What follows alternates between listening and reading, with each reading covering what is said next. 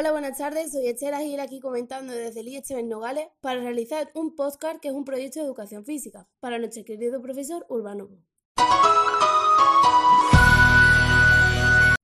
Para comenzar, conectaremos con la nutricionista Paula Cañal. Buenas tardes, Paula. ¿Qué nos podrías contar sobre las grasas que consumimos a diario? Hola Estela, buenas tardes. Pues referente a las grasas te puedo decir que existen dos tipos de grasa que consumimos día a día y la mayoría de la sociedad desconoce. Hablando de las buenas grasas encontramos al omega 3 en el pescado azul, al omega 6 en carnes de calidad, al omega 9 en el aceite de oliva y a las grasas saturadas en cierta medida.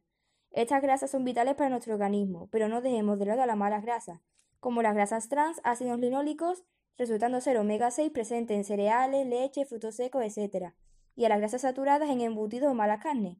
En resumen, las buenas grasas nos aportan energía necesaria para nuestro día a día, añadiendo que ayudan a la formación de ciertas hormonas de nuestro cuerpo, mientras que las malas grasas pueden producirnos subidas de insulina o crearnos diabetes de tipo 2. Muchas gracias, Paula. Espero que a nuestros oyentes les hayan servido esta pequeña aclaración. A continuación, damos un paso a una voluntaria ofrecida a realizar una encuesta en la que recoge los conocimientos de la gente sobre los ámbitos alimenticios. Adelanta, Ainhoa. Sí, gracias, Estela. Buenas tardes a todos. Lo primero de todo, aclarar la diferencia entre un concentrado de fruta, es decir, la fruta en sí, y el néctar de fruta, lo que llamamos zumo. Es preferible tomar la fruta en su estado natural, ya que sus azúcares harán que la digestión sea lenta.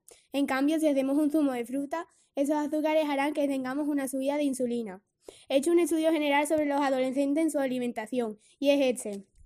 La medida de cuántas piezas de fruta comen semanalmente y vegetales, es decir, comida sana en general, de un 30% de 100. La medida de zumos o azúcares, bollería, chuches, lo frito, un 80 de 100. Visto esto, la mayoría de los adolescentes se basan más en la comida insana.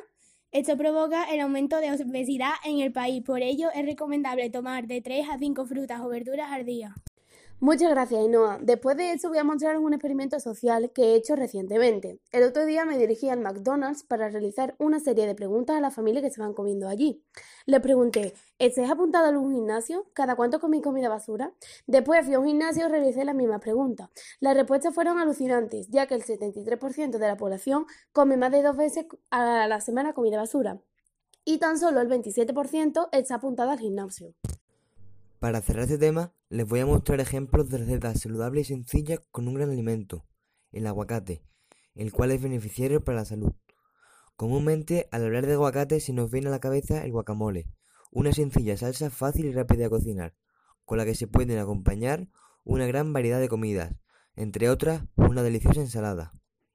Si no te gustan los garbanzos, aquí tienes la solución perfecta. Simplemente basta con hacer un sencillo hummus cambiando parte del aceite sugerido por el aguacate. O tal vez puedes añadir directamente el aguacate a tu ensalada junto al resto de ingredientes. Pero particularmente, en mi humilde opinión, no hay receta que iguale los aguacates rellenos. Esta peculiar receta incluye unos ingredientes que nunca faltan en nuestra despensa, los cuales son el queso rallado, los taguitos de jamón y el huevo, además del propio aguacate.